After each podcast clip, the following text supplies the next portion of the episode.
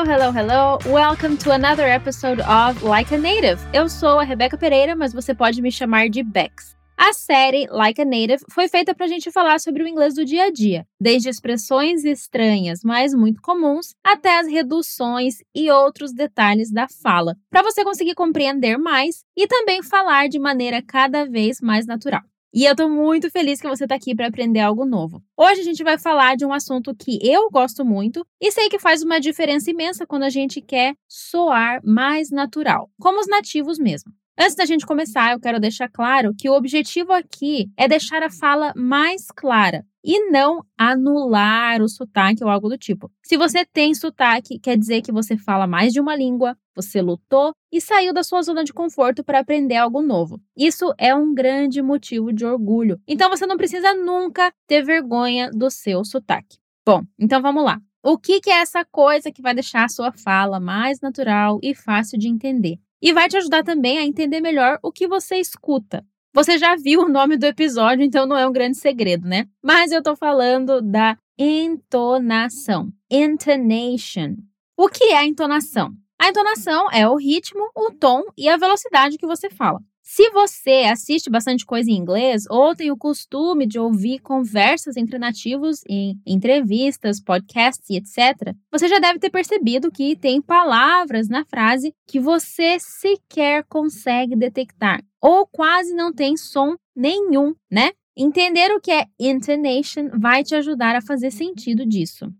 Mas então vamos lá. Por que que isso acontece? É porque no inglês falado, diferente do português, as sílabas e as palavras mesmo, elas não têm tanta separação. No inglês, a gente não divide os sons bonitinhos, bem separados, igual a gente fala no português, igual a gente faz no português. Isso faz com que uma frase inteira em inglês soe para a gente como uma única palavra. Todos os sons se conectam na fala natural. E já que está tudo conectado e sendo falado quase que de uma vez, a gente precisa muito da variação no tom e no ritmo para diferenciar as coisas mais importantes dentro da frase. Por exemplo, a frase I want a cup of tea. Eu quero uma xícara de chá. Vai ser muito raro, muito difícil você ouvir um nativo em uma conversa casual falar assim claramente: I want a cup of tea. O que você vai ouvir na realidade é I want a cup of tea. I want a cup of tea. É aquilo que eu falei, uma frase soa como uma única palavra. E nessa frase, o que realmente importa são as palavras want, cup e tea. O resto das palavras não carregam um sentido tão importante dentro da frase. Então, a gente pode dividir as palavras da frase em duas categorias: as function words as palavras de função, e as content words, as palavras de conteúdo. A gente pode visualizar, assim, ilustrar, como se fosse uma casa de tijolo à vista. O cimento segurando tudo ali são as function words. Mas o que realmente compõe o que você vê são os tijolos, as content words. E é essa diferenciação que te dá a impressão de que o nativo está falando rápido demais, ou que o nativo está comendo palavra, não está falando direito, né? Quando você está estudando, dá aquela vontade de gritar, assim, pedir socorro. Mas é normal esse sentimento quando a gente está aprendendo. Mas então vamos lá. O que, que são essas tais de content words? As palavras que têm conteúdo essencial para a frase e merecem ser ditas com clareza. Essas palavras vão ser os verbos, adjetivos, substantivos e advérbios. Socorro, que monte de palavrão, né? Ou seja, as palavras de ação, as palavras descritivas e os objetos locais e pessoas. Vamos pegar de novo a nossa frase de exemplo. I want a cup of tea. As content words, as palavras de conteúdo, são want, o verbo, cup e tea, os objetos. Só isso. Então, são essas as palavras que a gente vai falar ou ouvir com clareza com calma no meio da frase. Enquanto o resto das palavras vão ser ditas com mais pressa, correndo assim entre aspas. Repete comigo então, falando somente as content words com mais ênfase. I want a cup of tea. Lembra que entre os tipos de content words, a gente tinha as palavras descritivas? Se eu dissesse I want a cup of hot tea, Eu quero uma xícara de chá quente. O hot, quente, também seria importante na frase. Vamos falar, repete. I want a cup of hot tea. Vamos praticar com outras frases. I don't live near the beach. Eu não moro perto da praia. Quais são as palavras mais importantes aqui? Apenas live e beach. Vai ficar assim um ritmo mais natural. I don't live near the beach. Fala comigo. I don't live near the beach.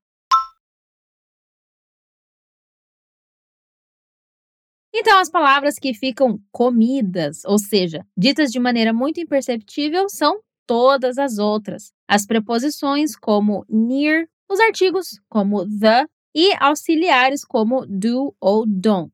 E também, por incrível que pareça, os sujeitos como I, you, they, we e assim por diante. Antes da gente continuar, vamos falar uma última frase mais longa. Do you want to go to the mall on Friday? Você quer ir ao shopping na sexta-feira? As content words aqui são want, go, mall e Friday. O resto é resto. Vamos tentar falar com a entonação? A gente vai deixar o do you super rapidinho e as preposições também. Repete.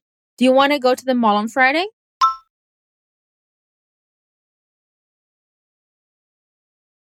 Mais uma vez. Do you want to go to the mall on Friday?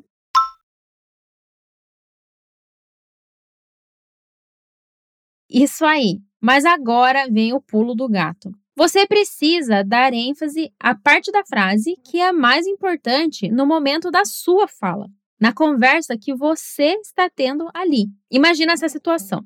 Você está na sala com uma amiga e um amigo está lá na cozinha pegando um café para ele. E o amigo pergunta: Vocês querem café? Do you want some coffee? E a amiga responde que quer café, mas com leite. E você diz que quer café preto mesmo. Mas aí, o teu amigo estava longe, ele não conseguiu ouvir direito e ele chega entregando ao contrário, o café preto para sua amiga. Aí você poderia dizer I want black coffee. Pois nesse caso específico, o que importa é que o café preto é o que você quer. Repete comigo. I want black coffee.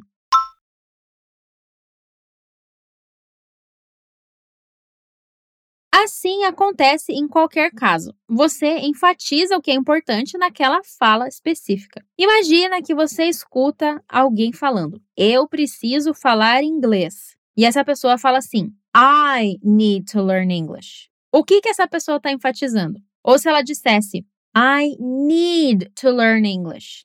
Ou então, I need to learn English. Consegue perceber que em cada caso a pessoa quer chamar sua atenção para uma coisa diferente? A gente faz a mesma coisa em português, mas de maneira muito automática, né? Vamos falar o segundo exemplo juntos. I need to learn English.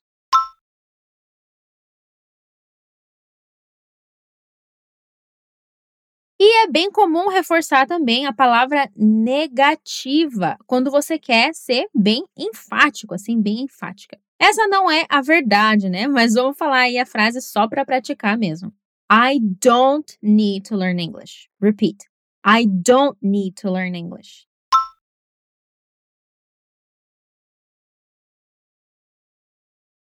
Então você pode sim dar ênfase nas function words, mas só quando elas têm um significado chave no contexto ali da conversa. Vamos para outro exemplo. The cake is in the box. Quer dizer aqui que o importante é que o bolo está dentro da caixa. Ele não está em cima, do lado, embaixo, ele está dentro, in the box. Então, mesmo que in faça parte daquele grupo que não recebe ênfase, nesse caso ele é muito importante. Repete comigo. The cake is in the box.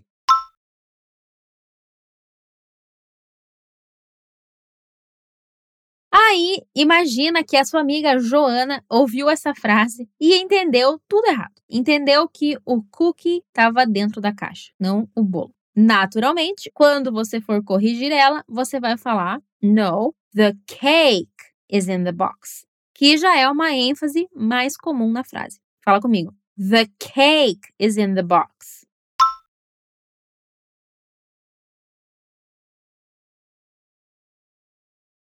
Nice work! Então, é por tudo isso que a gente tem essas reduções muito intensas no inglês, como gonna em vez de going to, top of the hill em vez de top of the hill, cup of coffee em vez de cup of coffee. What do you want? Ao invés de what do you want?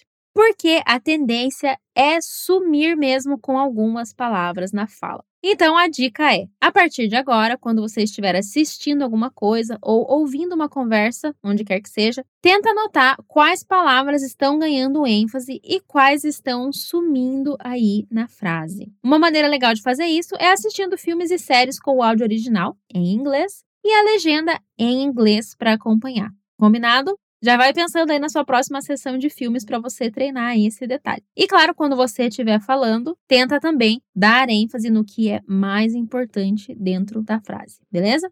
Então não esquece que você encontra todas as frases que a gente viu aqui lá no nosso portal fluencytv.com, ok? Então por hoje é só. Thank you for listening until the end. See you next time. Bye bye.